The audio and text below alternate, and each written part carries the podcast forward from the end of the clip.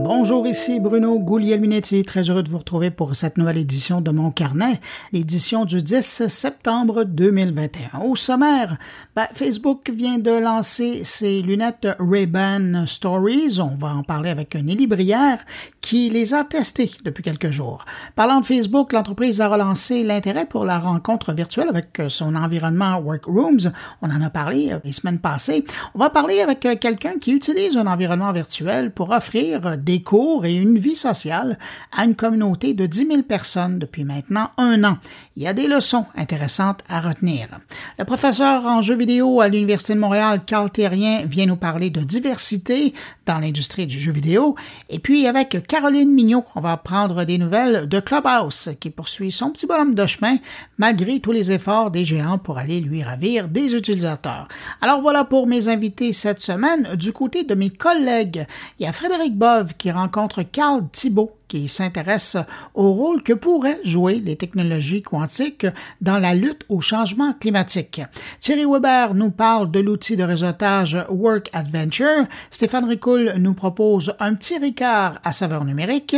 Et Jean-François Poulet s'entretient avec Maude Lavoie, une experte Shopify qui aide les commerçants en ligne à se préparer pour les grandes ventes de fin d'année. Ben oui, parce que les ventes d'avant Noël, c'est déjà en préparation. Alors voilà pour les sujets de cette édition Sinon, ben, je salue cinq auditeurs de mon carnet. Salutations toutes particulières cette semaine à Jean-Sébastien Rio, Rock A. Tremblay, Julie C. Rémy, Julie Trépanier et Carl Charret. À vous cinq, merci pour votre écoute et puis merci à vous que je n'ai pas nommé, mais qui m'écoutez en ce moment. Merci de m'accueillir entre vos deux oreilles cette semaine. Sur ce, je vous souhaite à tous une bonne écoute. Cette semaine, Facebook a lancé ses fameuses lunettes intelligentes, les Ray-Ban Stories. Attention, c'est pas une paire de lunettes avec de la VR ou de la réalité mixte. Euh, aujourd'hui, on est en présence d'une paire de lunettes uniquement munies de lentilles et de micros pour capturer des images et du son et des haut-parleurs pour diffuser du son.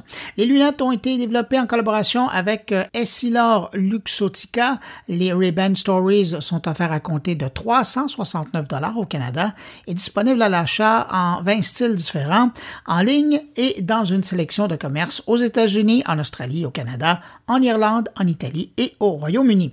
Pour en savoir un peu plus sur l'expérience de les avoir sur le bout du nez depuis quelques jours, je me tourne du côté de Nelly Brière, stratège en communication numérique et également chroniqueur techno à Radio-Canada et Télé-Québec. On va la rejoindre en train quelque part entre Montréal et Québec. Bonjour Nelly. Bonjour Bruno. Nelly, euh, je te retrouve aujourd'hui dans le train quelque part entre Montréal et Québec euh, avec euh, sur ton nez, quoi que tu enlevé pour l'entrevue, là, les nouvelles lunettes de Facebook, les toutes premières lunettes de Facebook, les Ray-Ban Stories. Comment c'est porter ça? En fait, ça fait quelques jours que je les ai, donc j'ai pu les tester dans plein de conditions. Ben, en fait, j'ai l'impression de porter un premier appareil qui va aller vers mieux parce que c'est quand même bien pour certains aspects mais j'avais quand même le fantasme d'avoir des lunettes qui me permettraient d'avoir euh, de la réalité euh, virtuelle là, intégrée, puis tout le kit. Il n'y a pas encore ça. Mais mais c'est des lunettes confortables, c'est des lunettes qui sont qui ont une tu sais avec une expertise de lunettes. Hein. C'est pas comme les spectacles de, de Snapchat là qui euh, avaient pas vraiment des vrais verres pour le soleil, qui étaient euh, en tout cas bref, qui étaient pas aussi élégantes et aussi euh, confortable que euh, les Ray-Ban, qui sont vraiment comme des Ray-Ban. Et, quand on parle des possibilités technologiques, euh, ça se résume à quoi? Ça se résume à premièrement, tout ce qui se passe sur votre téléphone en termes de multimédia se retrouve en audio dans vos lunettes. Et ça, je vous dirais que d'ailleurs, c'est la partie la plus fantastique parce que l'audio est comme dans les branches de lunettes, donc ça obstrue aucunement les oreilles. On entend donc tout ce qu'il y a dans son environnement euh, autour sans que ça soit coupé.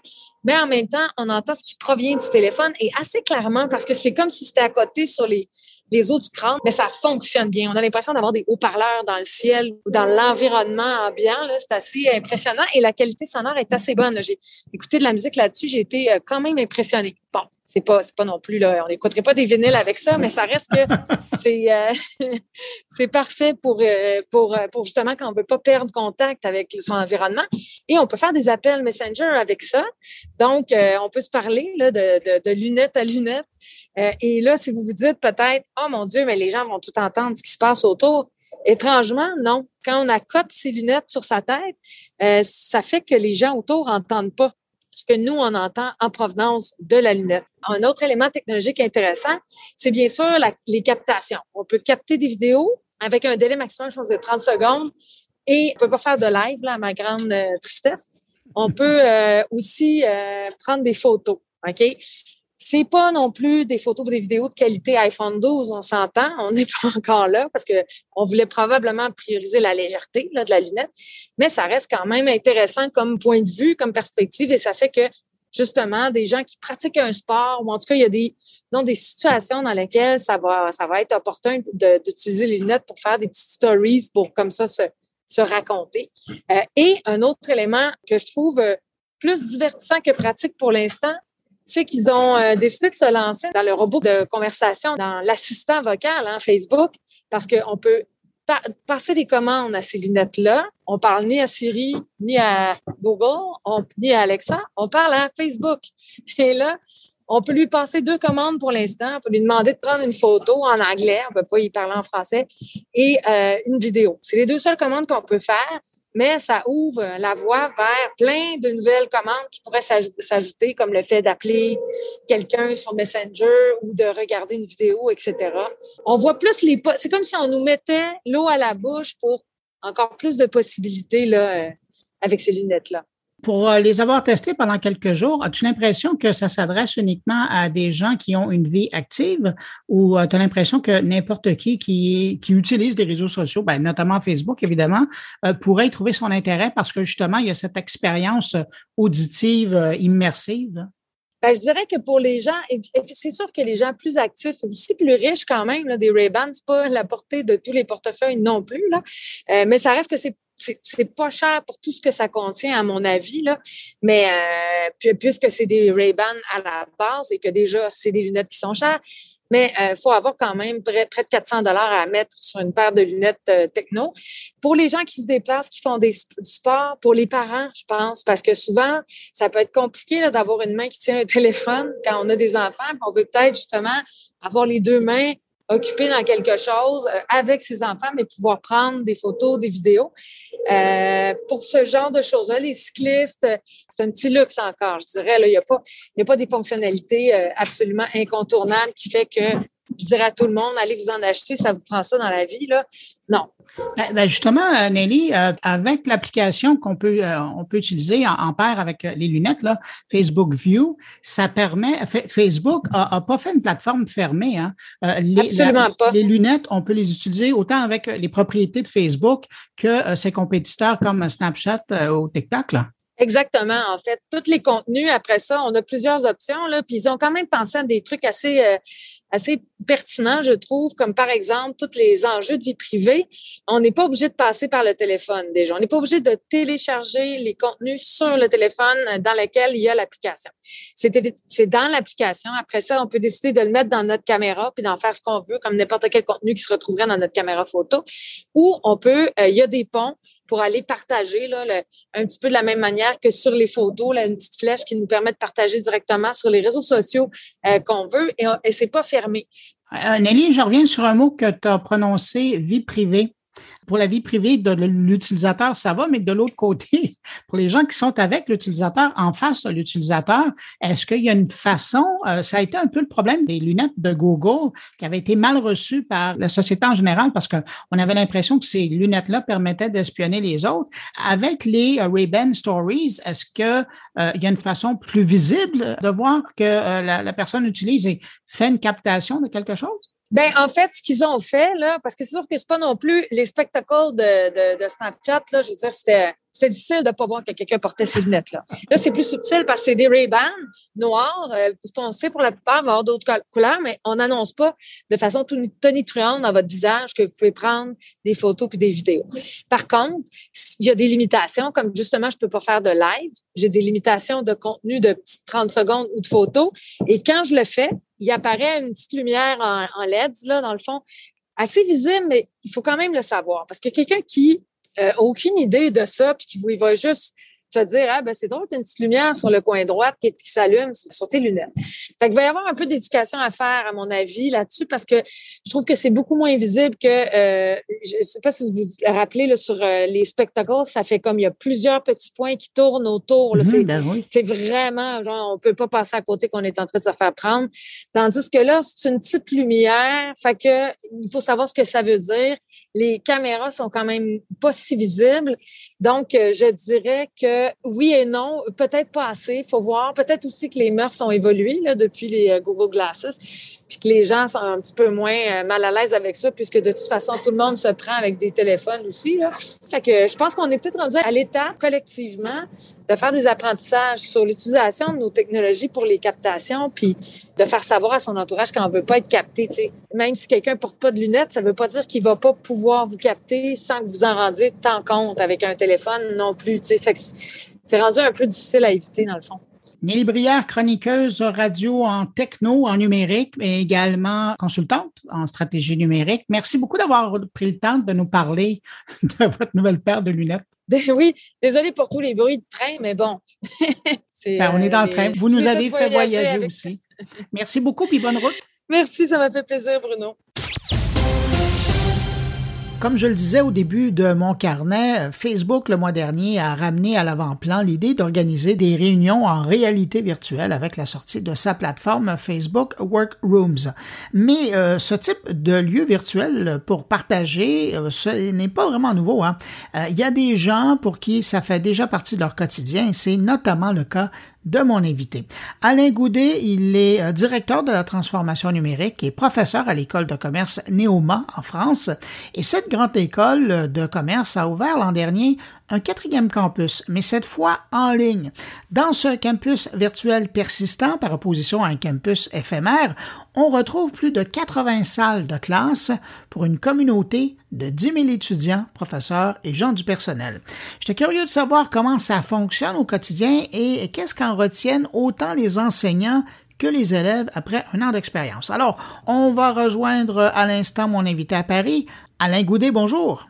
Bonjour Bruno. Alain, quand vous regardez derrière, un an s'est passé, euh, un an d'expérience à essayer différentes formules, je présume. Qu'est-ce que vous tirez de cette expérience-là, de cette première année?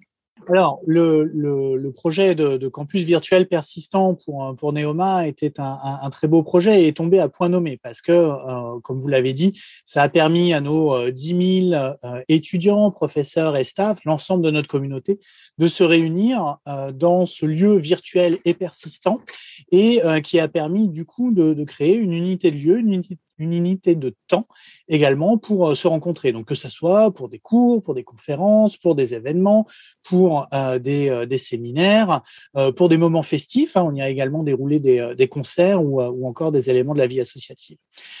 donc après un an de, fonctionnement, le bilan est extrêmement positif parce que, comme je l'indiquais, on s'est tombé à, point nommé en termes de, lancement, puisque évidemment avec les, problématiques de confinement ou de jauge, de présence de, manière partielle sur, euh, sur les campus, euh, on avait, grâce à ce lieu virtuel, la capacité de réunir finalement tout le monde.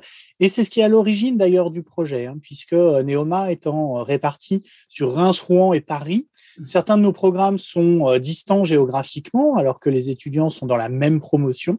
Et c'était important pour nous que de pouvoir les réunir en fait dans un même lieu et avec une même euh, logique et une même euh, typologie d'activité. Et c'est ce que permet ce campus virtuel persistant.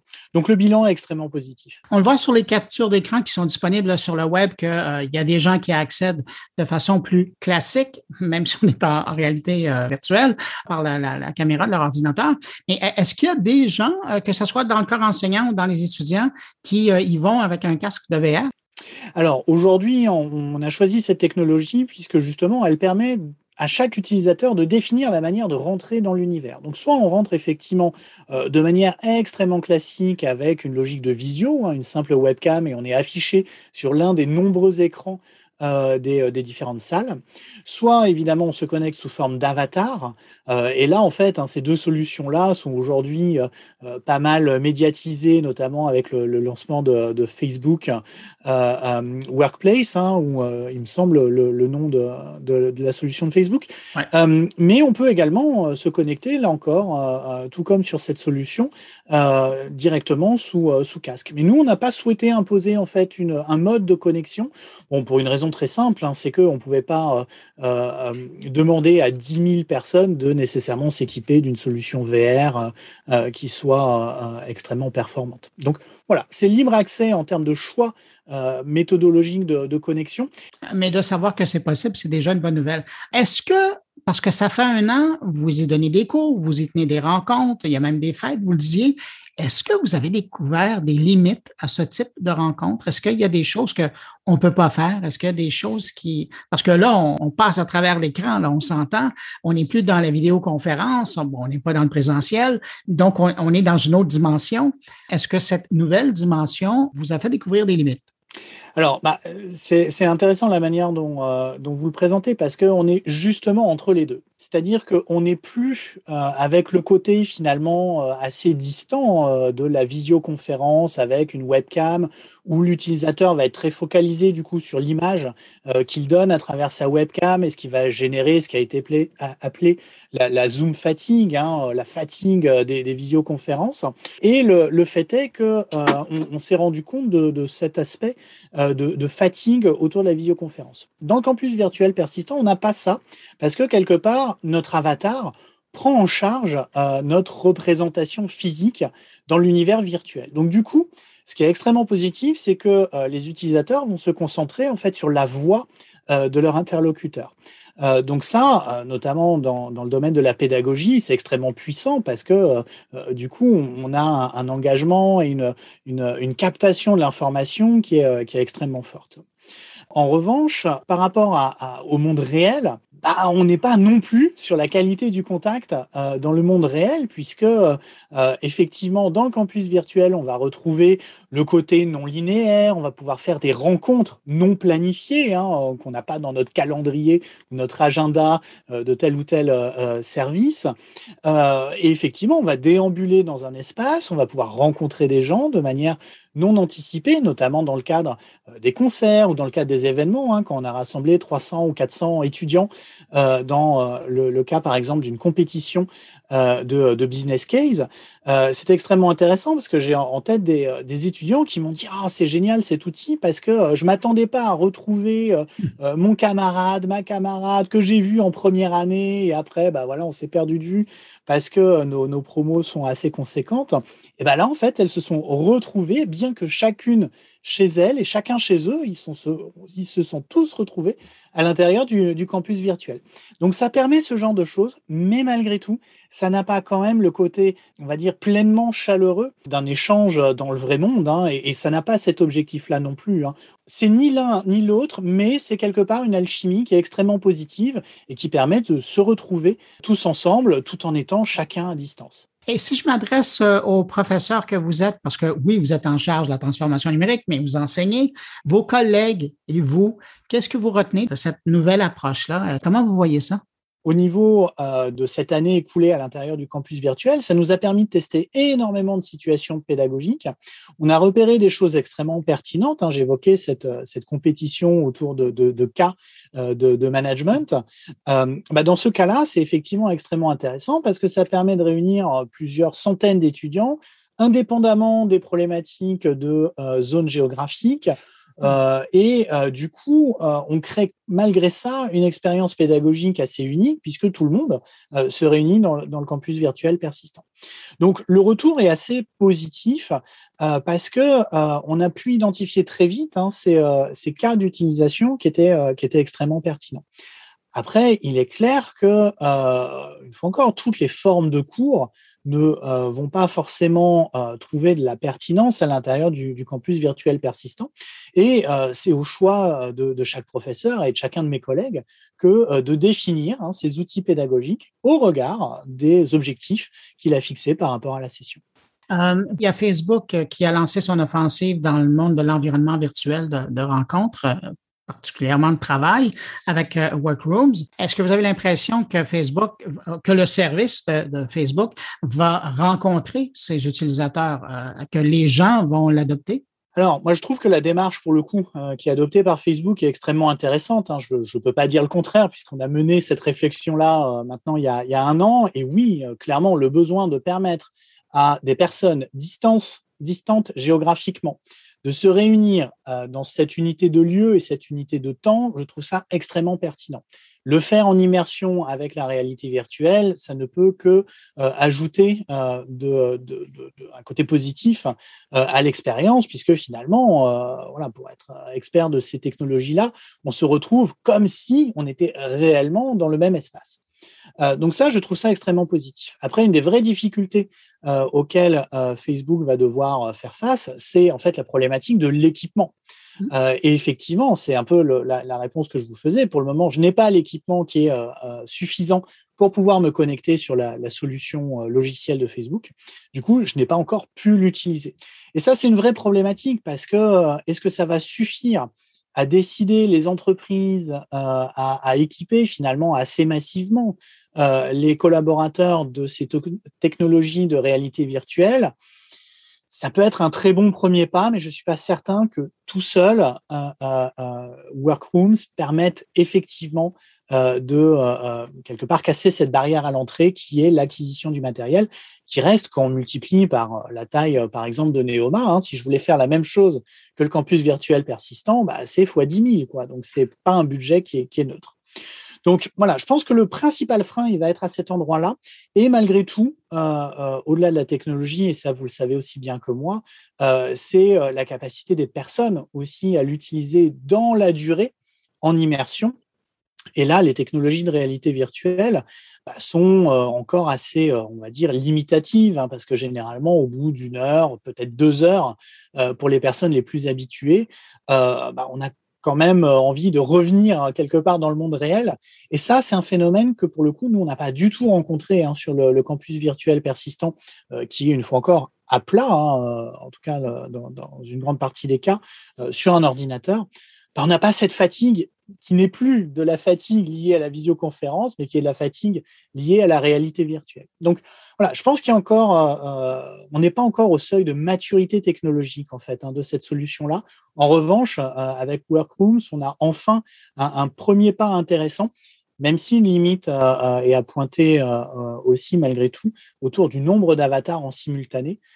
Puisque bah, réalité virtuelle oblige, hein, on est limité à quelques dizaines, hein, je crois, d'avatars en simultané. Là où dans la solution technologique qu'on a retenue, on peut monter à 300 ou 400 personnes dans le même amphithéâtre virtuel et ça fonctionne plutôt bien.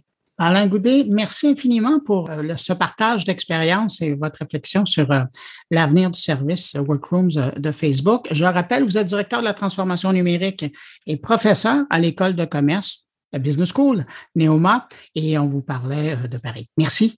Merci à vous. À très bientôt. Au revoir.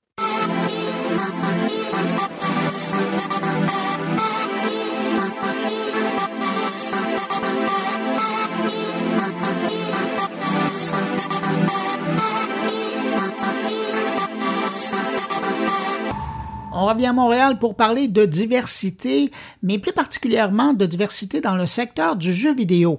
Si vous suivez un peu l'actualité de l'industrie, celle de ceux qui font les jeux vidéo, vous le savez comme moi, c'est encore pas mal un monde d'hommes et d'hommes blancs.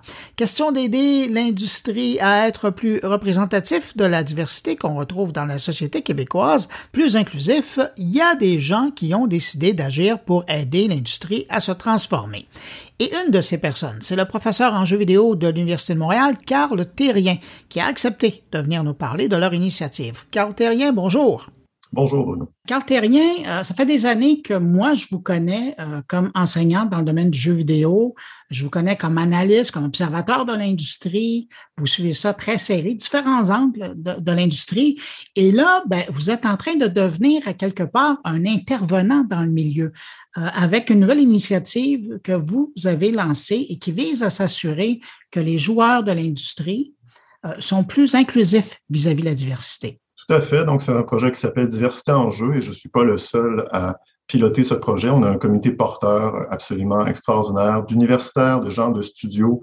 Mais bref, oui, c'est l'idée de diversifier à la fois nos salles de classe au sein de cinq universités. Il y a cinq universités partenaires. Et l'idée, c'est de trouver euh, la relève, euh, mais qui font partie de certains groupes, disons, marginalisés et de euh, donc d'aider les, les, studios à trouver cette relève et à les insérer donc au sein de leur milieu de travail à part, avec des, de l'aide au niveau de l'éducation justement à la diversité. Donc c'est le projet diversité en jeu. Le but c'est de diversifier à la fois les salles de classe, l'industrie et de fournir des euh, outils d'éducation à l'ensemble du milieu. Bon, quand on parle de diversité, qui vous avez en tête? On a ciblé jusqu'à maintenant quelques groupes euh, spécifiques. Faut voir que l'industrie du jeu vidéo a mauvaise presse et donc se retrouve un peu dans un espèce de cercle vicieux où euh, c'est surtout le même, euh, disons, le, même profil qui se retrouve euh, dans les studios de création. Et il n'y a pas encore beaucoup de femmes. Donc, dans le contexte du, vidéo, du jeu vidéo, d'intégrer les femmes un peu plus respectueusement, c'est un enjeu de diversité les personnes de genre féminin sont un des groupes ciblés par le projet Diversité en jeu, tout comme sont les, le sont les personnes euh, racisées, les personnes neurodivergentes, les personnes LGBTQ+. On va se calquer sur des, euh, des modèles en place déjà établis par les gouvernements, mais à la base, on vise 30 euh, boursiers par année, 30 lauréats. Et dans ce contexte-là, la diversité peut être très vaste. On pourrait avoir des thématiques annuellement aussi parce que c'est un concours qui vise à, être, à se dérouler annuellement. Puis, dans le fond, c'est pour que l'industrie soit un reflet de, la société. Tout à fait. Donc, c'est un rééquilibrage. Je pense pas que les gens dans l'industrie soient malveillants et qu'ils veulent pas accueillir la diversité, mais quand les femmes entendent parler de cas de harcèlement, quand on voit qu'il n'y a pas beaucoup de diversité euh, ethnoculturelle sur les planchers de travail, ben, les gens ne se sentent pas euh, accueillis et sentent que c'est pas leur place. Et c'est la même chose, hein, je veux pas pointer euh, du doigt seulement le milieu de l'industrie. Dans nos salles de classe, quand j'ai parlé à mes, euh, mes collègues de cinq universités, donc, on a fait le constat que oui, la diversité euh, n'est pas encore tout à fait présente dans nos salles de classe. Et le projet vise vraiment à à la fois diversifier euh, les milieux d'enseignement et le milieu industriel. Vous parlez de collègues de d'autres universités. Vous, avez mentionné qu'il y avait des gens de l'industrie. Qui sont-ils, ces gens-là? Donc, écoutez, j'ai un comité porteur exceptionnel. J'ai parlé de cette initiative-là à Hamid Amri du studio Elogica, qui est un studio qui connaît euh, vraiment une, une, progression fulgurante de l'ordre de 400% par année depuis quelques temps. Euh, Hamid partage exactement la même vision euh, de, de, des mécanismes qui nous permettraient de rééquilibrer un peu le, le milieu. Et il m'a offert, sans même que je lui demande quoi que ce soit, il s'est offert à, à collaborer au projet. Et c'est un très bon signal parce qu'on veut effectivement que les universitaires collaborent avec des gens du milieu de l'industrie qui ont des valeurs d'inclusion de la diversité. Il y a aussi plusieurs universitaires. Il y a ma collègue Gabrielle Trépanier-Jobin à l'UQAM qui vient de faire une étude par questionnaire sur la place de la diversité dans le milieu du jeu vidéo. Euh, il y a Rila Khaled à Concordia qui travaille sur des jeux sérieux de type euh, euh, comment euh, intégrer des personnes dyslexiques avec des jeux qui s'adressent spécifiquement à, à ces personnes-là. Il y a euh, Maze Longboat qui a travaillé, qui a travaillé avec Skywanati et Jason Lewis à Concordia, à Abtech. C'est quoi Abtech? C'est un espèce d'incubateur pour donner euh, des outils euh, de la technolittératie aux jeunes autochtones. on a d'ailleurs une autre personne autochtone sur le comité, Jess Rowan Marcotte, qui a cofondé le colloque euh, queer, euh, le, Queer Conference, donc qui accueille des chercheurs en, en, en, études queer en jeux vidéo. Je pourrais continuer comme ça. On a huit personnes exceptionnelles qui ont accepté de donner leur temps. Et il faut bien comprendre qu'ils ne sont pas là pour simplement mettre leur visage diversifié sur un site web. Oui, c'est présent, mais le but, euh, l'idée, c'est qu'ils ont accepté de collaborer au volet éducatif pour dédramatiser la chose. Hein, sur le site web, il y aura un onglet S'éduquer. Et si vous voulez, c'est même pas, on va pas forcer personne avec des programmes d'éducation obligatoires. Si les milieux universitaires et les milieux industriels veulent avoir des outils pour avoir des conversations difficiles ou mieux accueillir des gens d'un certain groupe, ben vous aurez sur l'onglet S'éduquer euh, les recommandations de notre personne neurodivergente, des ressources existantes qui permettent de mieux comprendre la réalité LGBTQ. Euh, des, euh, on a même un projet de, de vidéo en, en, chantier, donc on va créer des jeux de conversation, des talking simulators, comme, on, comme ils existent actuellement. Ça existe déjà, c'est un genre qui est en recrudescence actuellement. L'idée étant juste de simuler des conversations, et ici des conversations difficiles autour d'enjeux d'inclusion et de diversité. Vous savez, souvent, je pense que c'est ça l'enjeu principal. C'est pas que les gens ne veulent pas être accueillants, c'est que ce sont des conversations assez difficiles et elles sont perçues avec un, certain, effet d'amplification médiatique de certains chroniqueurs qui, prétendent que les gens sont déraisonnables, qu'on ne peut plus parler de, certains sujets. Mais c'est pas vrai. Euh, moi, j'ai des gens vraiment parlables à vous proposer et qui sont là pour nous, nous, nous éduquer sur comment aborder les gens de, certaines communautés et comment être plus accueillant dans nos, dans lieux d'éducation et de travail par rapport à ces communautés-là. Donc, on veut dédramatiser les conversations difficiles et faciliter l'inclusion de toutes les communautés. Le projet, c'est un stage rémunéré qui est gagné euh, donc dans les cinq universités partenaires au, au terme d'un programme de deux ou trois ans en jeux vidéo. On a ciblé des cours de création ou de projets de fin de parcours, disons ça comme ça, qui se fait parfois de manière solitaire, parfois en équipe. Et dans chaque université, on aura, on vise six lauréats soit par équipe ou individuel, et euh, le prix sera le stage rémunéré. Donc, finalement, on cherche à cofinancer avec des partenaires financiers, des partenaires de l'industrie et des partenaires publics. 30 euh, bourses par année, 6, bourses par université, et on, ne vend pas la diversité. Hein. Je veux bien comprendre que si on trouve la relève en jeux vidéo au Québec, la relève créative, c'est des gens qui vont avoir des savoir-faire immenses acquis dans cinq programmes universitaires. On est très chanceux au Québec d'avoir autant d'universités qui ont développé des programmes en jeux vidéo. Et on va fournir non seulement la relève, mais oui, on veut euh, inciter tout le monde à faire ce rééquilibrage-là, à comprendre que la seule façon d'interférer avec le cercle vicieux de l'industrie du jeu vidéo est, est, réputée à mauvaise presse au niveau de, du groupe qui est bien euh, présent, c'est-à-dire les hommes blancs euh, hétérosexuels. On veut interférer avec cette, cette, ce stéréotype-là et aider tous les studios à amener la diversité sur leur plancher de travail. Ça ne sera pas si difficile que ça. Je pense ça va prendre quelques années avant de faire ce rééquilibrage-là, mais en amenant la relève qui sera là de toute façon, je veux dire, ce sont les gens qui vont se placer dans quelques années, mais là, on va leur donner une petite tape dans le dos. C'est le prix du concours, c'est le stage rémunéré en studio. Euh, il y a sûrement des gens de l'industrie qui nous écoutent présentement et qui se disent euh, Je trouve ça intéressant comme initiative, j'aimerais ça en savoir plus ou j'aimerais ça m'engager. Quelqu'un qui va avoir plus d'informations, est-ce qu'il y a un endroit où on peut euh, suivre le dossier de plus près? Donc, le site web est en construction. Je vous invite à aller jeter un œil si ça vous intéresse. Vous avez une page notamment avec le comité porteur et, euh, disons, une, un petit aperçu de ce que pourrait être le volet éducatif. Donc, c'est diversitéenjeu.ca, diversité-en-jeu.ca. Euh, seulement la, version française a été euh, créée jusqu'à maintenant. Donc, vous pouvez aller voir, vous avez une description sommaire qui résume très bien ce que je viens de dire. Vous avez euh, des biographies du comité euh, accompagnateur exceptionnel dont je vous ai donné un aperçu. Et voilà, un, un aperçu du volet s'éduquer. Si vous voulez euh, potentiellement être un partenaire financier, un partenaire de l'industrie, contactez-moi directement, carl.terrien à gmail.com, donc euh, C-A-R-L.T-H-E-R-R-I-E-N à gmail.com. Carl Terrien, bravo pour cette initiative-là. Je sais que vous n'êtes pas tout seul, vous êtes un, mais quand même, c'est vous qui l'avez poussé au départ. Là, maintenant, vous avez euh, plusieurs personnes qui vous appuient. Je rappelle, vous êtes professeur en jeux vidéo à l'Université de Montréal. Et puis, ben, merci d'avoir pris du temps pour répondre à mes questions. Merci pour l'invitation.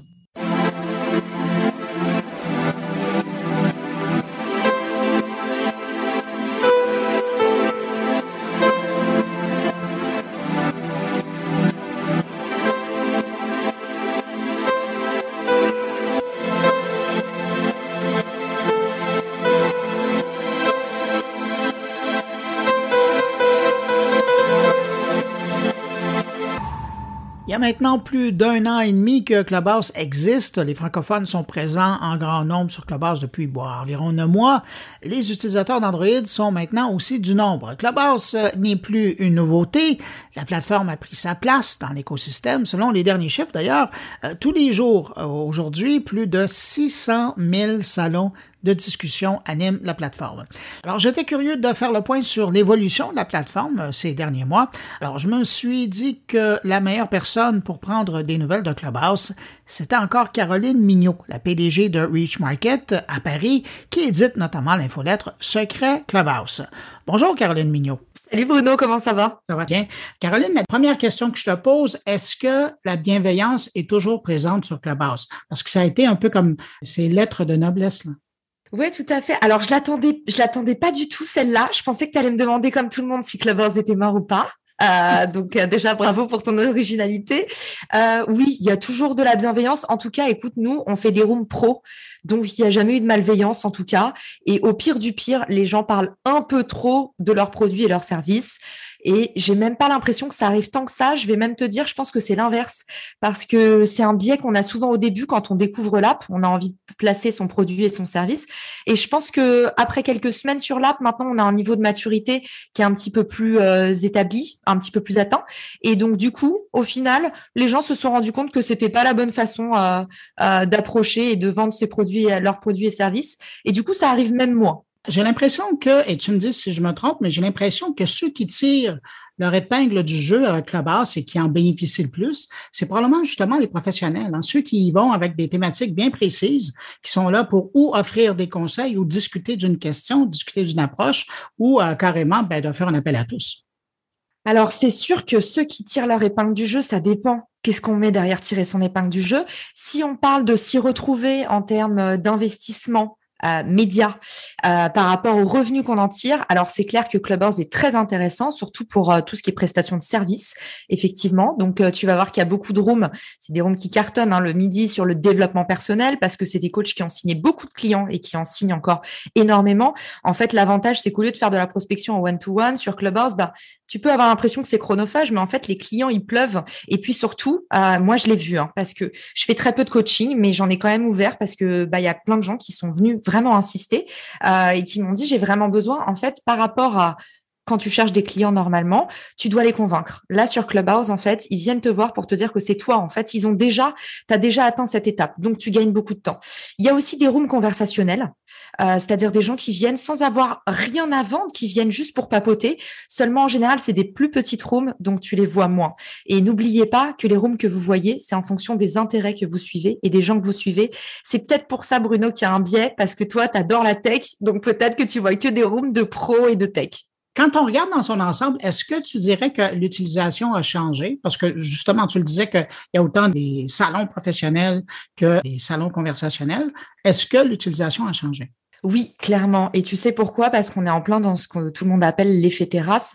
C'est qu'en fait, Clubhouse a vraiment explosé pendant le confinement. Donc en fait, pendant le lockdown, forcément, les gens étaient chez eux, étaient très seuls. Donc il y a eu beaucoup de rooms. Il y a des rooms qui, il y a eu du chômage partiel aussi pour les utilisateurs français, je parle. Et, du coup, en fait, il y a beaucoup de rooms qui avaient lieu à, pas d'heure, qui avaient lieu pendant la journée, euh, qui se tenaient toute la nuit. Les gens avaient beaucoup besoin de se rassembler, d'échanger. Il y avait beaucoup de gens qui étaient en mal-être aussi, hein, il faut le dire. Surtout. Il y avait un côté presque thérapeutique. Là. Exactement, oui. Et du coup, je dirais que l'usage a, changé de ce point de vue-là.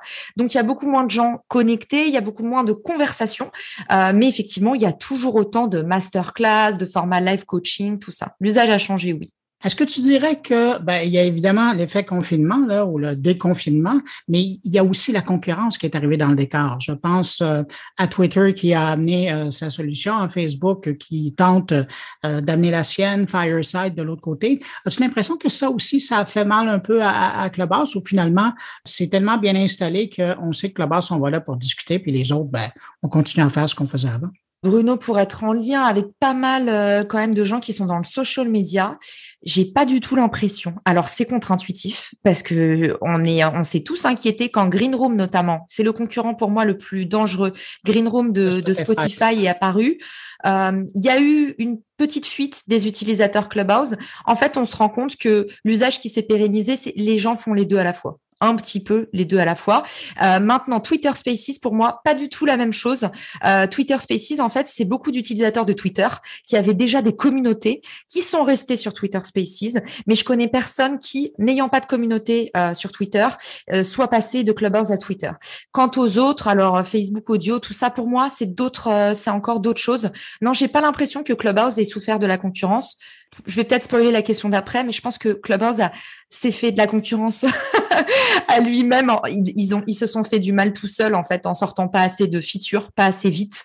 Et je pense que c'est plutôt ça qui a joué euh, en leur défaveur. Ils ont rajouté, il y a bien des gens qui l'attendaient, cette fonctionnalité-là, puis d'autres ont dit, ben, qu'est-ce que ça vient faire dans le décor, mais la messagerie privée euh, qui mmh. permet euh, à des gens qui participent à un salon de discuter entre eux. Est-ce que ça, c'est un élément qui, qui est superflu? Bah, tu vois, en tant que en tant que personne qui travaille euh, euh, dans, dans la tech, moi je la comprends pas cette feature messagerie texte. Je l'aurais pas priorisée. En fait, pour moi, s'il y a justement, enfin, les gens passaient beaucoup par WhatsApp. WhatsApp en aucun cas ne fait de, de concurrence, en tout cas pour l'instant, euh, à Clubhouse. Je trouve que c'est très dommage d'avoir priorisé ça. Un, ils ont enlevé leurs pattes c'est-à-dire, si tu tapes Clubhouse, ce qui a intéressé tous les journalistes, toute l'attraction, c'était le réseau social 100% audio. Ben aujourd'hui, c'est plus le cas. Et puis en plus, ce qui était vraiment attendu, et on sait que c'est là d'où vient en fait toute l'attraction de l'app, c'est les créateurs qui attendaient la monétisation. Ceux qui étaient présents parce qu'ils voulaient convertir leur audience et ceux qui avaient déjà des grosses communautés parce qu'ils se disaient j'irai sur Clubhouse quand je pourrais rentabiliser mon temps. Et en fait, là, pour moi, ils se sont un peu loupés. Ils vont se rattraper, mais je ne comprends pas pourquoi ils ont priorisé la messagerie texte versus la monétisation des créateurs ou d'autres updates qui traînent, qui traînent depuis longtemps. Oui, qui aurait assuré beaucoup plus de trafic que d'offrir quelque chose qui existe déjà ailleurs et que les gens savaient utiliser ailleurs en même temps. Exactement. Euh, Caroline, euh, pour euh, des gens, particulièrement des entrepreneurs qui n'ont pas encore été sur Clubhouse ou qui pensent l'intégrer dans, dans, leur stratégie de communication, maintenant que c'est disponible sur iOS et, et Android, c'est quoi le meilleur conseil que tu peux leur donner? Alors, tu tombes à pic euh, parce qu'il y a ma formation Clubhouse qui sort, qui vise justement à aider à développer son réseau et son business, c'est-à-dire monétiser Clubhouse, parce que oui, on peut déjà monétiser Clubhouse. Le meilleur conseil que je leur donnerais, c'est une croyance limitante que j'entends beaucoup dans le social media en général. On pense que parce qu'il y a une petite audience, eh ben, on va pas s'y retrouver en termes de retour sur investissement. Et en fait, il faut vraiment regarder la typologie d'audience. Et alors, autant Clubhouse, vous pouvez vous dire, voilà, c'est des rooms entre 30 et 100 personnes. Ça vaut peut-être moins le coup que de faire un streaming sur euh, euh, sur YouTube qui va après être pérennisé, tout ça. Mais en fait, le lien que vous créez est complètement différent. Et puis surtout, n'oubliez pas que les utilisateurs Clubhouse, en fait, sont sur des niches particulières, mm. sont triés par l'algo selon leur topic, leur, leur zone d'intérêt. Et en général, euh, sont des profils vraiment, vraiment quali, c'est-à-dire des leads potentiellement qualifiés. Ça dépend ce que vous faites. Mais si vous êtes un entrepreneur dans le SaaS, euh, dans le service, euh, dans le consulting, bah, en fait, ça vaut vraiment le coup euh, pour toute la sphère tech, entrepreneuriat, euh, d'investir sur Clubhouse. Je pense aussi que ça vaut le coup de développer d'autres niches. Par exemple, il y a beaucoup de gens qui parlent d'immobilier sur Clubhouse, d'investissement. Euh, je vois pas mal de conversions dans ces domaines-là aussi. Et moi, je me dis, si demain, je développais une petite marque en B2C, bah, pourquoi pas aller faire de l'audit c'est-à-dire écouter ce que disent les gens en ouvrant des rooms thématiques ou pourquoi pas créer des petites rooms pour voir comment ça prend parce que justement, là où il y a personne, il peut y avoir aussi une place à prendre. Alors, si vous êtes en France, aux États-Unis, je vous dis qu'elle est CEO. Si vous êtes au Québec, je vous dis qu'elle est PDG. Reachmaker à Paris. Caroline Mignot, merci d'avoir pris le temps de répondre à mes questions. Toujours un plaisir de t'accueillir sur mon carnet. Plaisir partagé. Merci Bruno pour l'invitation. Salut.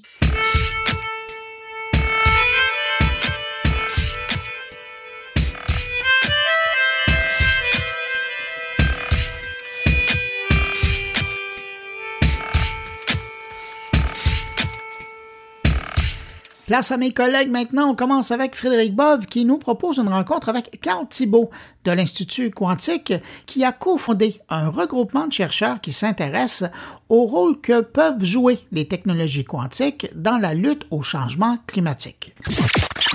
Aujourd'hui, c'est avec un vraiment grand plaisir que je reçois Carl Thibault de l'Institut Quantique. Bonjour Carl et merci d'être avec nous en direct de Sherbrooke. Bonjour Frédéric, merci beaucoup de l'invitation d'être ici parmi vous aujourd'hui. Ouais, c'est un grand, grand plaisir, Carl. Alors, euh, mais alors, vous êtes ici euh, avec nous aujourd'hui pour parler d'un projet important dont vous êtes un des initiateurs. Il s'agit du regroupement Quantum for Climate, un regroupement qui met de l'avant le rôle que pourraient jouer les technologies quantiques dans la lutte euh, face au changement climatique. Et avant d'aller plus loin dans ces solutions quantiques au changement climatique, est-ce que vous pouvez nous parler un peu plus de ce qu'est Quantum for Climate hein, et pourquoi vous avez décidé de vous lancer finalement dans ce projet? Oui, c'est une très bonne question. Donc, euh, l'initiative de Quantum for Climate, ou euh, on pourrait dire le quantique pour le climat, si on veut avoir une traduction, euh, c'est une discussion que j'ai eue au début de l'année 2020, en fait, maintenant un an et demi, je dirais, avec euh, juste avant la pandémie, avec un de mes collègues, Augustin Di Paolo, qui est encore à l'IQ à Sherbrooke euh, à ce moment-là. Les deux, les changements climatiques, c'est un sujet qui nous tient à cœur. Puis on s'est posé la question comment est-ce qu'on pourrait faire pour appliquer notre expertise dans notre domaine pour un, ce problème-là qui nous, qui nous fait face à tous et à, toutes aujourd'hui. Puis donc, depuis euh, ce temps-là, ben, on a communiqué avec euh, d'autres collègues, puis l'initiative a été lancée, interviewé, interagi plusieurs personnes des deux communautés, à la fois en quantique et, dans la science climatique. Puis récemment, ben, donc après l'année et demie de travail qu'on a mis euh, ensemble, on a récemment publié un rapport. Puis donc, on espère que ce rapport-là va pouvoir être une ressource utile pour les deux communautés, à la fois pour les mettre en relation l'une avec l'autre, ce qui est plus ou moins le cas aujourd'hui, puis aussi pour peut-être contribuer à guider un peu leur développement pour euh, les problèmes reliés au changement climatique. Le groupe de chercheurs euh, a déjà identifié quatre grands domaines d'application des technologies quantiques qui euh, sont pour vous prometteurs d'un point de vue environnemental. Hein, il y a l'optimisation, les capteurs quantiques, les simulations de systèmes physiques et l'efficacité énergétique. Alors, on va y aller un par un. On va commencer par l'optimisation. Comment les technologies quantiques, en fait, elles vont nous-elles nous aider à ce niveau? Depuis quelques années, je dirais que le développement rapide de l'ordinateur quantique a mené plusieurs scientifiques à s'intéresser au développement d'algorithmes qui pourraient être utilisés euh, sur ceux-ci une fois qu'ils vont être prêts. Puis ça donne que parmi ces algorithmes-là, il y en a quand même plusieurs qui semblent adaptés à des problèmes d'optimisation. Puis l'optimisation, en fait, ben, c'est quelque chose qui est assez omniprésent dans nos vies. Euh, donc, on peut penser à l'optimisation pour optimiser un réseau de distribution électrique, par exemple, euh, ou le placement d'éoliennes dans un champ euh, pour maximiser la production et réduire les coûts, ou simplement optimiser les trajets de véhicules pour diminuer les émissions, que ce soit des véhicules aériens ou terrestres. Puis euh, finalement, ben, un, autre euh, chose qu'on pourrait regarder, c'est pour prédire le climat. On croit qu'il y a certains algorithmes quantiques qui pourraient peut-être nous aider avec ça. Il y a, le deuxième domaine d'application, euh, les simulations de systèmes physiques. Donc, qu'est-ce que c'est, tout simplement?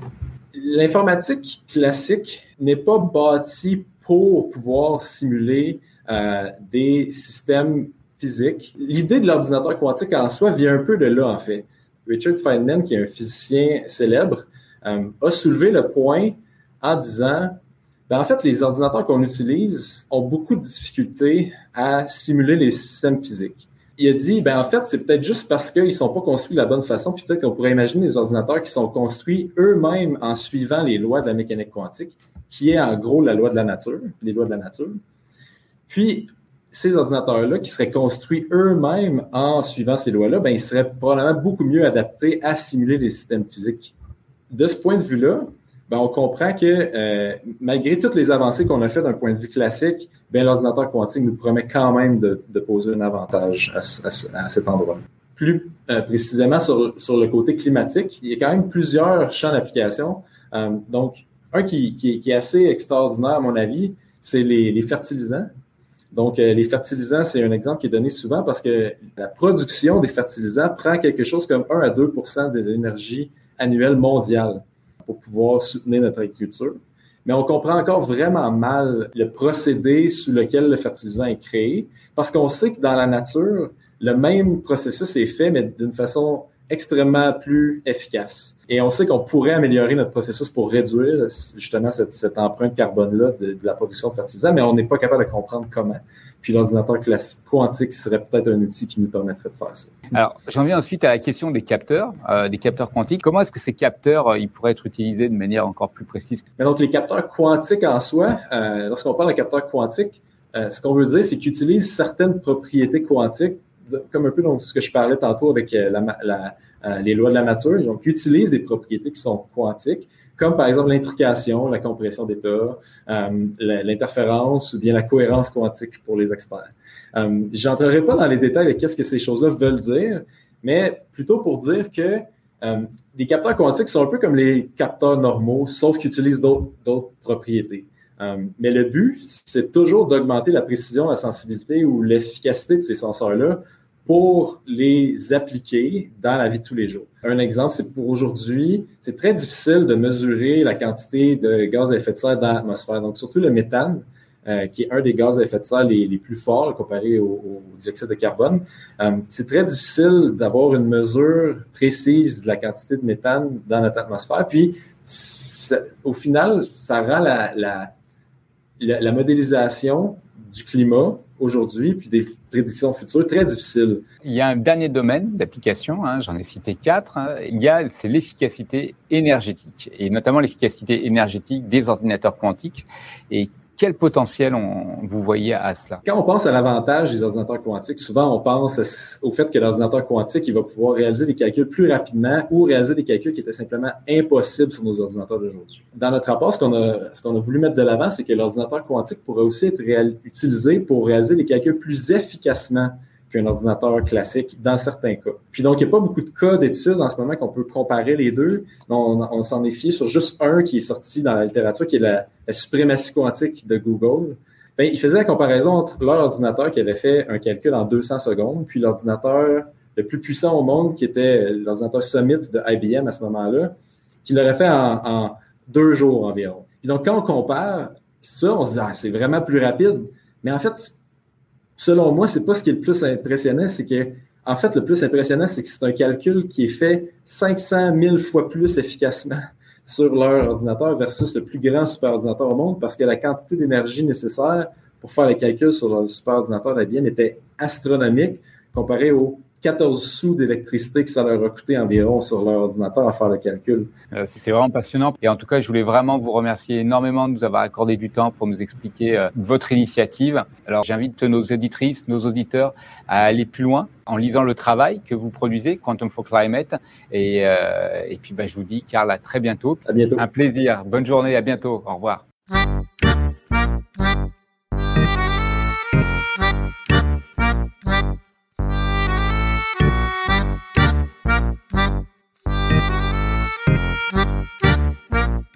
Thierry Weber nous parle de l'outil de réseautage Work Adventure, une façon de réseauter en ligne dans une ambiance qui évoque les vieux jeux 8 bits, mais qui utilise quand même l'audio et la vidéo.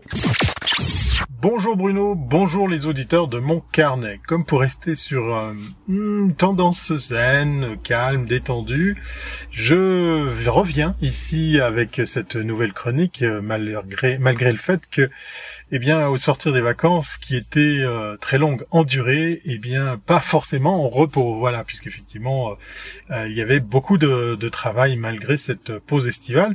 Et là, si j'ai l'air détendu, eh bien, je prends sur moi, étant donné que je suis à quelques heures d'un gros événement, la sixième édition du meilleur de la pub, un prix que je co-organise avec ma collègue Victoria Marchand.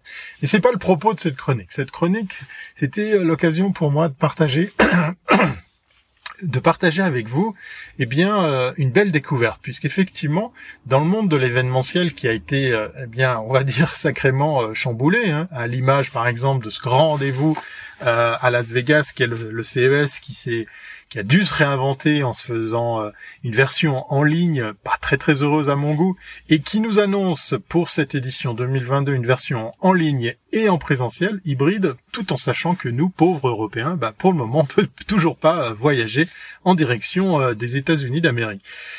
Donc ça va être un peu compliqué et entre-temps, eh ben, il faut trouver des solutions. Alors il y a beaucoup d'événements qui se sont euh, réinventés en se retrouvant à être diffusés en ligne, mais il y a une composante euh, qui a très vite disparu, qui a été très difficile à, recréer, c'est cette euh, c'est cette partie euh, réseautage, cette partie rencontre fortuite euh, qui est propre aux, événements en présentiel. Bah oui, parce qu'effectivement, euh, eh bien au détour d'une pause d'apéritif, de, de déambuler dans les couloirs, de sortir d'une conférence, vous pourriez à l'époque, eh bien très facilement rencontrer quelqu'un de façon complètement hasardeuse. Et c'est un élément sur lequel, eh bien, euh, il a été très difficile de, trouver des solutions parce que euh, la plupart des événements qu'on suit, eh bien, on est confortablement installé euh, derrière son ordinateur Peut-être que vous serez amené à parler et à être vu, donc vous allez vous retrouver avec votre micro, votre webcam à interagir, mais sinon on est vraiment dans un mode très passif. Euh, on a pu voir pas mal de participants à des conférences les suivre tout simplement euh, sur leur smartphone, euh, tiens pourquoi pas dans les transports en commun. Et donc du coup, eh bien nous aussi, là je mets ma casquette d'organisateur d'événements, et puis quand je dis nous, je pense à ma collègue Victoria on s'est dit que ça serait intéressant de pouvoir euh, réinventer cette, euh, cette partie-là. On a fait une belle découverte, une découverte que je partage avec vous euh, aujourd'hui, à, quelques heures de ce grand rendez-vous qui se tiendra ce soir. J'enregistre cette capsule aujourd'hui, le, 8 septembre, et hum, on a fait cette, cette découverte à l'occasion d'un mandat pour un de nos clients euh, sur lequel il y avait euh, eh bien la fin des conférences agendées à 16 heures et que ne fut pas notre surprise de voir pratiquement 80% des participants rester pendant plus d'une heure en ligne sur euh, sur cette série de conférences. Et oui, tout ce petit monde est resté en ligne, à dialoguer, à échanger, à, à faire des rencontres comme ça fortuites et tout ça à distance. C'est la technologie française de Work Adventure qui a d'ailleurs vu le jour euh, durant la pandémie, qui a permis euh, cet exploit, ce joli phénomène, moi qui m'a tout de suite parlé. Alors comment ça marche? Parce que l'exercice n'est pas forcément facile de le faire comme ça en, audio. Alors imaginez euh, que vous vous connectez avec votre ordinateur dans un univers en 2D. Donc on est un peu proche des des, des, apparences de jeux vidéo, Mario Bros et, j'en passe et des meilleurs puisque effectivement on va se servir uniquement des quatre flèches de, son clavier.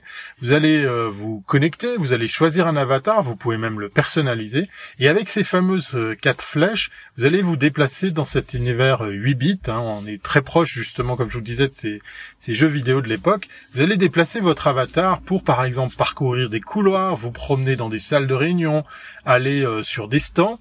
Et euh, quand vous vous euh, rapprochez d'un autre participant euh, à quelques à quelques centimètres de lui, eh bien automatiquement votre micro et votre webcam, et la sienne également, eh bien vont s'enclencher pour vous permettre de dialoguer avec avec ce, visiteur qui, qui vient à cette conférence telle que vous. Vous pouvez ainsi constituer des petits groupes de, quatre personnes. C'est assez sympa de se retrouver très facilement euh, comme ça à faire des rencontres, comme je vous le disais, un peu hasardeuses. On peut aussi bien évidemment assister à des conférences ou à des discussions plus grandes en se déplaçant par exemple dans des salles ad hoc, comme par exemple une salle de réunion dans laquelle là on va utiliser une technologie comme Jitsi, hein, c'est de l'open source pour faire du, multi euh, multi stream, multi euh, video call, et euh, vous allez pouvoir comme ça vous adresser à une audience plus grande. Work Adventure, une technologie française qui a vu le jour justement pendant la pandémie et qui vient là, je trouve, combler un manque génial sur tous ces événements dans, lesquels il manquait cette composante de rencontres fortuites, de rencontres hasardeuses ou simplement de, réseautage. Eh bien, c'est sur cette technologie que, que ce soir, eh bien, on va donner vie à la sixième édition du, du meilleur du web, tout en proposant à cette audience une expérience enrichissante, puisque effectivement, il y a des stands, il y a des bureaux à visiter, il y a des salles de conférences, et puis, bien évidemment, il y a la salle principale dans laquelle, eh bien, tout ce petit monde pourra venir s'asseoir et assister à la remise de prix en direct sur le grand écran, en direct sur, euh, sur Internet. Voilà. C'était euh, Thierry Weber qui essaye de rester zen au sortir de ses vacances. Je vous souhaite euh, une bonne fin de semaine, une bonne journée ou une bonne soirée, c'est selon. Portez-vous bien et à très bientôt si c'est pas avant.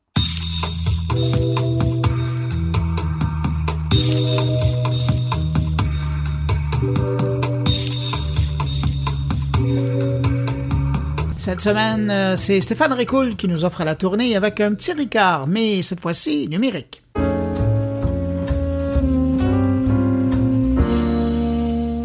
Dans l'image classique et sympathique du français de France, il y a le béret, la baguette, le fromage et la pétanque. Et avec la pétanque vient souvent le ricard, cet alcool anisé qui nous fait le bonheur de sa fraîcheur lors des journées chaudes. Même si l'on s'avance tranquillement vers des journées moins chaudes, il me semblait bon de vous parler de Pernod Ricard numéro 2 mondial des vins et spiritueux qui dépose aujourd'hui les bases de sa transformation numérique à venir selon un article paru dans Les Échos. Il faut croire que pendant la crise, certaines régions du monde ont noyé leur ennui dans l'alcool et ont fait en sorte qu'un groupe comme Pernod Ricard connaisse une année exceptionnelle en termes de vente. Certes, plus 4% de revenus, plus 7% de résultats opérationnels et plus de 197% de résultats nets, mais aussi en termes de compréhension sur la façon d'aborder la commercialisation et de l'opérer désormais basé sur la donnée numérique, permettant d'envisager une transformation numérique sereine et dans le temps.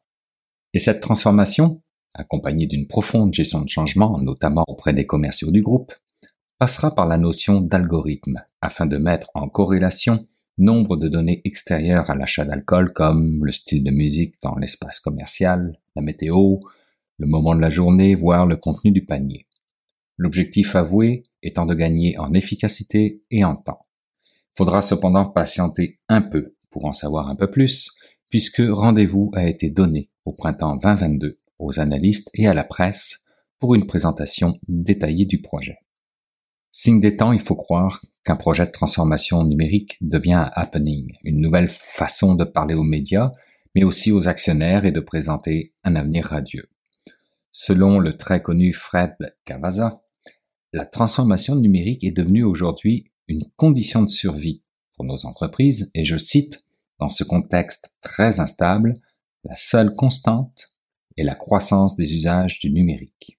Usages que les gouvernements du monde entier tentent de réguler afin de faire en sorte que le déséquilibre entre entreprises du numérique et celle d'une économie plus traditionnelle soit compensé d'une quelconque manière. Un méchant bout de chemin a été fait. En 2010, je commençais personnellement à me positionner en faveur de cette économie numérique face aux entreprises alors totalement imperméables à ces nouveaux usages. Aujourd'hui, la transformation numérique est considérée comme un levier de compétitivité et de création d'emplois. Mais encore faut-il pour les entreprises qu'elles intègrent parfaitement dans leur modèle d'affaires ce qui doit être transformé. Vouloir numériser l'existant, c'est reproduire sans forcément capitaliser réellement sur les possibilités que l'économie numérique et ses technologies offrent. Pire que ça, ça veut peut-être aussi dire amplifier les problèmes préexistants à la transformation. Toujours selon Fred Cavaza, la transformation numérique est une démarche qui exige un engagement sans faille de la direction et une dynamique qui s'essouffle rapidement si l'on ne l'entretient pas ou si l'on n'essaye pas de la cadrer. Nous passons ainsi d'une logique dite pool, qui correspond à lancer des projets pilotes en périphérie pour motiver les troupes, à une logique dite push, qui permet de systématiser la montée en compétences numériques et la remise en cause de l'existant associée à une démarche d'amélioration continue appliquée à toutes les strates de l'entreprise.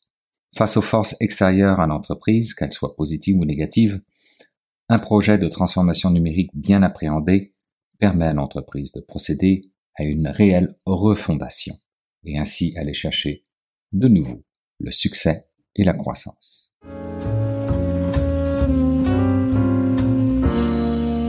C'est maintenant le temps d'aller rejoindre mon ami Jean-François Poulain pour parler UX. Bonjour Jean-François. Bonjour Bruno. Cette semaine, on parle, on prend de l'avance, là, on est euh, au mois de septembre, mais on parle avec euh, une spécialiste qui, elle, aide les commerces en ligne, notamment, à se préparer pour la grande saison des ventes qui s'en viennent tranquillement pas vite, parce que Noël, c'est dans, dommage de le dire, dans quelques mois. Et voilà, ben écoute, on a déjà parlé avec Maud Lavoie, qui est experte en construction de boutiques Shopify et d'autres technologies aussi, mais elle s'est vraiment fait une spécialité là, avec Shopify.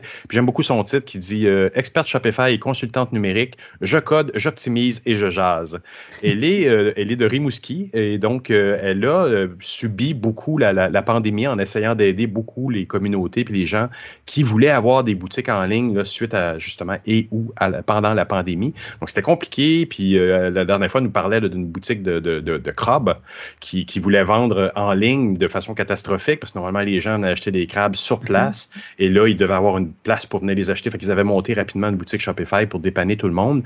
Donc, ben là vient encore un moment que personne n'a vraiment vécu, un retour, un côté hybride un peu de comment on revient, euh, comment, on, comment on gère ces nouvelles boutiques-là qu'on a faites en ligne, qui sont merveilleuses, qui sont là, mais est-ce qu'on en a, comme on disait d'ailleurs la semaine passée avec Jean-Philippe Laforge de chez Behavior, comment on se comment on s'organise. Et donc, euh, ça m'a intrigué parce que euh, cet automne, Maude euh, offre des cours en ligne, évidemment, pour accompagner, mais c'est plus qu'un cours, c'est un accompagnement de septembre jusqu'à décembre pour aider les gens, les commerçants qui, sont un peu perdus dans tout ça. C'est comment je fais mes promotions, comment je me présente en ligne. Tu sais, les, les boutiques en ligne offrent beaucoup d'options, mais c'est pas nécessairement évident de dire j'étais, je suis toujours un, magasin physique quelque part dans, dans, le Québec, et là, je passe à quelque chose d'autre qui est virtuel, comment je mets des produits en, en, en promotion là-dessus, puis bon, tout ça. Et donc, elle et ses collègues se proposent d'aider les gens justement euh,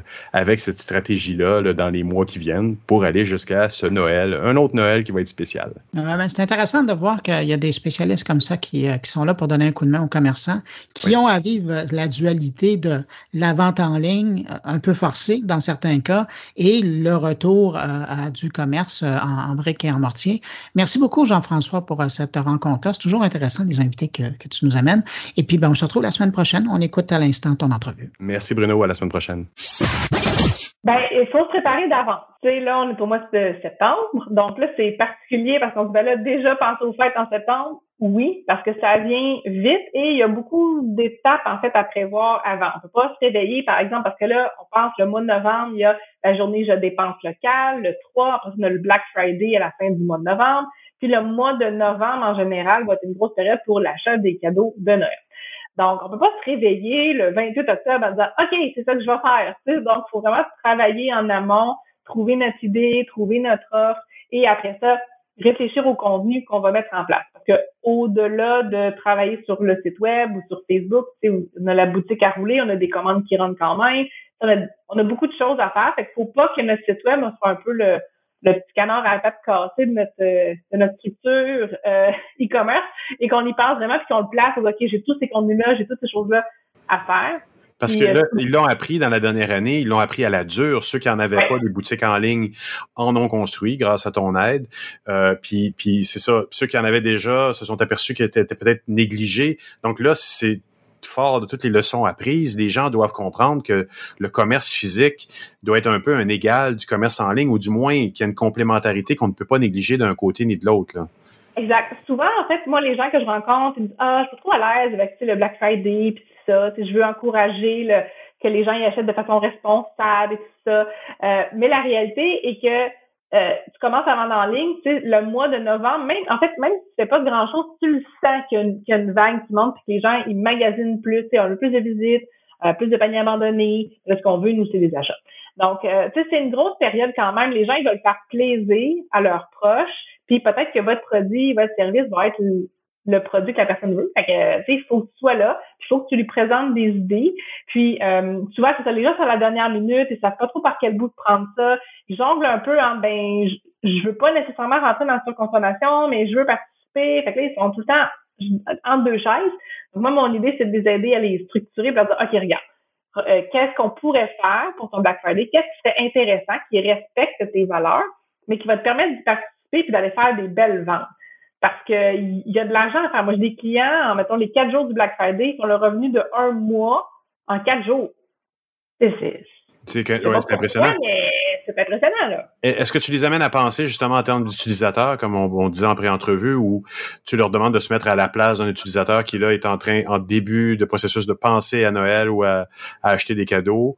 Puis, euh, comment aussi, maintenant qu'on est dans un tout nouveau rituel en même temps. Hein. C'est des choses qui n'ont pas existé avant où les gens vont peut-être magasiner en ligne, compléter l'achat en personne ou vice-versa, aller voir en personne, compléter en ligne. Qu'est-ce que tu leur conseilles de faire à ce niveau-là pour se, réimaginer un petit peu à travers tout ça? Moi, je leur dis vraiment de sortir, d'enlever leurs lunettes, d'enlever leurs œillères et de se mettre à la place de leurs clients. Par exemple, je vends des livres. La personne va vouloir acheter des livres elle va peut-être vouloir faire plaisir à sa fille, elle va le faire plaisir à son garçon, faire plaisir à sa mère, à sa, à sa tante. Donc, je vais vouloir proposer, par exemple, une catégorie, ben, euh, les lectures pour enfants. Les lectures, je sais pas moi, de la sélection, euh, on tripe sur les dragons, ben, une sélection de livres sur les dragons. C'est nous, c'est le client qui gère la librairie. Qu'est-ce qui sort? Qu'est-ce qui est populaire? Les, gens achètent en ce moment. Parfait. Les gens tripent sur les dragons, ils tripent sur les, romans, euh, les, romans historiques, ils tripent sur les romans de je sais pas quoi. Donc, on va faire des catégories, puis on va les attitrer. en ce moment, la lecture jeunesse chez les garçons, c'est ça qui est populaire. Chez les filles, c'est ça qui est populaire. Chez les femmes, les jeunes femmes, c'est ça qui est populaire. Chez les mamies, c'est ça qui est populaire. Donc, on va vouloir aider le client à faire le bon choix. Fait que la personne qui est devant son ordi qui dit, OK, je vais faire un cadeau à ma mère, ben, si moi, je fais un guide cadeau, puis je dis, OK, ben, pour les mamans, voici nos recommandations, j'aide mon client. Fait que là, mon client, il est comme, ah, yes, voici une excellente idée. que j'ai trouvé, puis là, je vais l'acheter. On me plus vous allez faciliter la tâche de vos clients, plus ils vont acheter. Parce qu'en fait, ah, facile, clic, clic, c'est bête. Et, et, et, à travers ça, euh, il faut être à l'écoute, comme tu dis, il faut comprendre qui sont nos clients, qu'est-ce qu'ils veulent, qu'est-ce que j'ai dans ma région. Euh, euh tous ces facteurs-là, euh, ça s'invente pas. Mais en même temps, ces commerçants-là, ils savent déjà un peu. Donc, quoi, là, ils doivent le transposer un peu plus en ligne. Exact. Ben, ceux qui vendent briques et mortier, donc qui ont un commerce physique, ils ont une idée de ce qui est populaire, donc c'est de le réappliquer sur le web. Mais des fois, on est torturé entre ce qu'on veut vendre et qu'est-ce qu'ils vendent. Donc, des fois, nous, on veut vendre un produit, puis c'est pas nécessairement ça que les clients préfèrent. Ils vont préférer d'autres choses. Donc là, plutôt que de continuer à le cacher dans un raccoin, bien, on va le mettre en avant, puis c'est ce qu'on va mettre en promotion ou c'est ce qu'on va mettre dans, nos notre stratégie des fêtes. Ben, si les gens ils tripent sur les romans de dragons, bon, c'est pas ça qu'on aimerait vendre, mais si c'est ça qu'ils aiment, ben on va les mettre de l'avant. c'est ça que les gens cherchent. Donc, c'est vraiment de se ramener à qu'est-ce que mon utilisateur aime, c'est quoi ses réflexes, qu'est-ce que je peux lui offrir, qu'est-ce qu'il cherche à faire, à qui il veut faire un cadeau. Il y a certains, si je pense par exemple euh, des commerces de sport, ben ça va pas, trouver, ok, c'est quoi le nouveau sport à la mode, c'est quoi que les gens font tout le temps, c'est quoi le, un article par exemple où tout d'un coup tout le monde tripe quelque chose? Là, je vais leur proposer des produits euh, par rapport à ce, à ce nouveau sport-là qui est à la mode. C'est vraiment d'être à l'écoute, puis de dire ben je vais donner au client qu'est-ce qu'il recherche. Et est-ce qu'il y a encore dans, les, dans la, mentalité des, commerçants, parce que là, on parle quand même de plus petits commerçants, des gens qui sont euh, plus connectés avec leur environnement aussi? Est-ce qu'il y a encore cette espèce d'esprit de compétition entre ce qui se vend en ligne et qui se vend dans le magasin, comme si l'un devait pas faire plus d'argent que l'autre ou vice-versa? Est-ce que est-ce qu'il y a cette espèce de mentalité-là qui existe encore? Ben en fait, il y a des réalités, moi j'arrive dans mes clients où même si on pousse en ligne, en ligne, on dirait que les gens, ça les intéresse moins. Mais en boutique, on sent que physiquement, ils vont en acheter beaucoup plus de ce produit-là, de cette catégorie de produits-là qu'en ligne. Parce que des fois, c'est des produits que tu as besoin de toucher, de voir. Quand on pense, par exemple, je sais pas, moi, c'est des chandelles, ben des fois, tu veux la sentir, savoir est-ce que ça sent bon ou pas. Parce que des fois, tu peux être incertain. Donc, il y a certains produits euh, qui vont mieux se vendre en magasin, puis c'est pas une compétition. C'est qu'il y a des affaires pour différentes raisons que les gens ont besoin de les voir ou de les toucher euh, ben là, ça va mieux fonctionner en magasin. C'est juste que ben, faut voir, faut s'assurer que cette offre-là soit disponible en ligne quand même.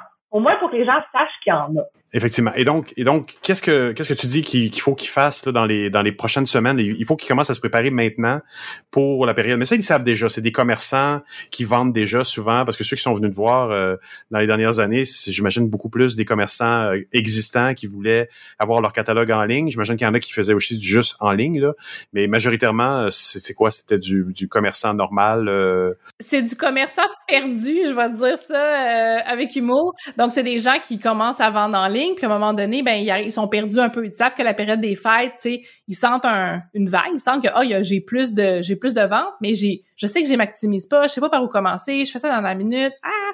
Donc moi mon plan de match avec ces entrepreneurs là, c'est de dire OK, Étape numéro un, on va trouver ton offre. Donc, qu'est-ce qui est populaire chez tes clients? Qu'est-ce que tu veux vendre? Ton client, achète un cadeau pour qui? Parce qu'il faut toujours se mettre, quand on est dans le temps des fêtes, cette période-là, c'est la personne, oui, elle peut s'acheter un cadeau pour elle, mais souvent, c'est pour faire plaisir à quelqu'un d'autre. Donc, qu'est-ce qu'elle achète pour quelqu'un d'autre?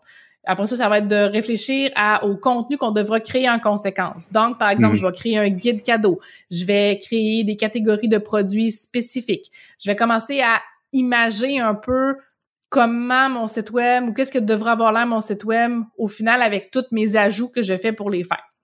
Après ça, c'est de créer le contenu. Donc, euh, ça peut être par exemple des billets de blog, ça peut être, euh, je sais pas moi, des, euh, des publications sur les réseaux sociaux, donc, tout préparé en amont. Puis on fait ça en avance parce que ce qu'on veut éviter de faire, c'est d'être à la dernière minute puis en réaction rendue au mois de novembre. Parce qu'en fait, dès le mois, dès septembre, en fait, il y a beaucoup de Canadiens qui sont déjà en train de chercher pour leur cadeau des fêtes, qui magasinent, qui sont en train de faire du repérage, ça, ça devrait être bon. Puis les gens, ils commencent à se faire une petite liste de, OK, ben pour ma fille, je peux acheter ça, pour mon garçon, pour ma tante, pour ma mamie. Fait qu'ils se font déjà des listes de produits à surveiller. Donc, dès maintenant, ça peut être de proposer des, des guides cadeaux, ça peut être de proposer des idées de, des produits les plus aimés. Donc, on peut tranquillement, pas vite, je dis lancer des lignes à l'eau ou encore juste montrer, hey, regarde, on a ça. Si jamais tu es en train de chercher, là, regarde, nous avons ces gentils produits-là. Puis, dès le mois d'octobre, ben là, faut vraiment que tout ça soit mis en place. Ton guide cadeau, il est là, tes suggestions des fêtes sont là. Même si je sais qu'on a le temps d'Halloween avec les citrouilles, les gens magasinent maintenant, puis il y en a beaucoup qui magasinent de plus en plus d'avance pour s'éviter, ben, pour être sûr d'avoir les produits qu'ils veulent, surtout si c'est des produits mhm. qui sont populaires, euh, et pour s'éviter tout le trouble des fois d'aller physiquement. Ils veulent tout régler ça avant que le, ce soit compliqué avec la livraison, puis tout ça. Fait que là, c'est tout réglé. Octobre, merci, bonsoir. C'est dans un, à quelque part dans un garde-robe en attendant d'être emballé. Euh, ça va être de réfléchir aussi à tous les courriels qu'on va vouloir envoyer. Si on a une liste VIP. Si on en a. Euh, mhm. Si on en a. Si vous en avez pas, ben commencez aujourd'hui. c'est votre devoir. Donc, commencez à ramasser des courriels en prévision de la période des fêtes. Et c'est de revoir notre site web aussi. Est-ce que tous mes produits sont clairs? Est-ce que je vends bien tous les arguments pour que la personne la fasse, oh mon Dieu, j'ai besoin de ce produit-là dans ma vie ou je sais que ce sera le cadeau parfait pour X, Y, Z. Euh, et ça va être de miser sur la transparence, frais de livraison, délai de livraison, la foire aux questions. Donc, c'est toutes des choses que tu peux pas arriver à mi-novembre, faire OK, je fais ça là. non. Donc, il faut vraiment se préparer en amont. Là. Ouais, ouais, Et, et donc, toi, pour, pour aider tout ce monde-là, parce que j'ai l'impression que dans les deux dernières années, tu l'as eu aussi à la dure avec toutes ces questions-là qui se répètent, puis qui se répètent, puis qui se répètent. Tu as monté un cours avec euh, des collègues à toi. Est-ce que tu peux m'en parler un petit peu? Oui, ben en fait, moi, la prémisse, c'est qu'il y a deux ans, donc en 2019, avant même la pandémie, j'avais beaucoup répété la cassette que je viens d'expliquer là. je je peux pas croire qu'il n'y a pas une façon plus brillante de faire ça. Et quand là, la pandémie est arrivée, je, oh là là. Donc là, j'ai monté un cours qui s'appelle Niveau 9, qui est une formation sur trois mois, donc qui débute le 20 septembre et qui se termine le 2 euh, décembre. Et l'objectif dans ce cours-là, c'est d'aider les gens. Je les tiens par la main pour dire, OK, tu les accompagnes. Oui, oui, parce que là, tu vas jusqu'au, ouais, tu vas jusqu'au 2 décembre, ils sont dedans, là. Ils sont dedans. Moi, je les amène du début à la fin. Je les encourage comme le pop-pom girl. Donc, je dis, OK, étape 1, on fait ça. Étape 2, on fait ça. C'est ça, exactement. Donc, c'est niveau 9, on passe les 9 euh, étapes qu'on doit passer pour se préparer pour le Black Friday et la journée je dépense locale. Donc nous, à la fin du mois d'octobre, tout le contenu a été livré pour que les gens puissent, après ça, au partir du mois de novembre, de livrer la machine et de commencer à mettre plus en de mettre en place leur promotion, mais ils peuvent commencer avant, mais nous, on s'est organisé pour que fin octobre, tout, tout, après ça, nous, on est là, on encourage, on a des, euh, des questions-réponses à chaque semaine, on offre du coaching, euh, on a des invités qui viennent jaser de euh, stratégie de publicité, qui viennent parler de rédaction persuasive. Euh, nous, notre but, c'est on en donne vraiment le plus possible pour que les gens soient prêts, outillés, puis qu'ils prennent, qu'ils fassent ça de la bonne façon. Parce que personnellement, mon but, c'est que sous le sapin, il y ait plein de petits cadeaux québécois qui viennent d'entreprises québécoises le plus possible. Moi, c'est ce qui est très cher à mon cœur. C'est une excellente idée, vraiment. Et donc, les gens vont pouvoir s'inscrire à partir de quand à ce cours-là? Ben, ils peuvent déjà s'inscrire et c'est jusqu'au 17 septembre. Donc, euh, les gens peuvent s'inscrire, participer à notre super formation, puis avec toutes nos, toutes nos amis, tous nos collègues qui sont là avec nous. Euh, puis, ce qui est cool aussi, c'est que ce qu'on a monté, même si on l'a brandé, excusez l'anglicisme, euh, explicitement pour le temps des fêtes, c'est bon pour toute l'année. Puis ça, c'est un commentaire qui est revenu beaucoup par les participants de 2020. Ils ont dit, ben c'est cool, tout ce qu'on a appris là, je peux m'en servir pour toutes mes autres promotions. Donc, si par exemple, on a un autre gros moment dans l'année, ouais c'est des cycles, ben, je peux réutiliser cette même mécanique-là pour me préparer pour faire ma prochaine promotion. Super intéressant. Maude, j'aimerais te remercier beaucoup pour cette entrevue. Ça fait plaisir, merci.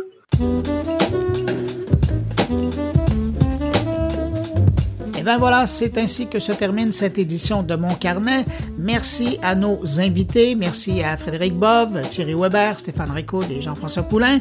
Quant à vous, qui m'écoutez encore entre vos deux oreilles, merci d'avoir été là jusqu'à la fin. C'est vraiment apprécié.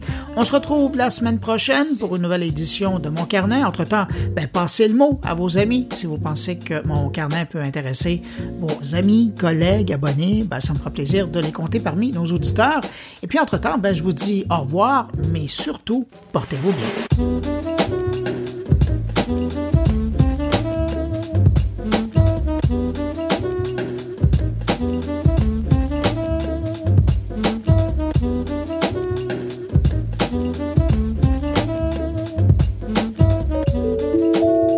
Une production goulielminetti.com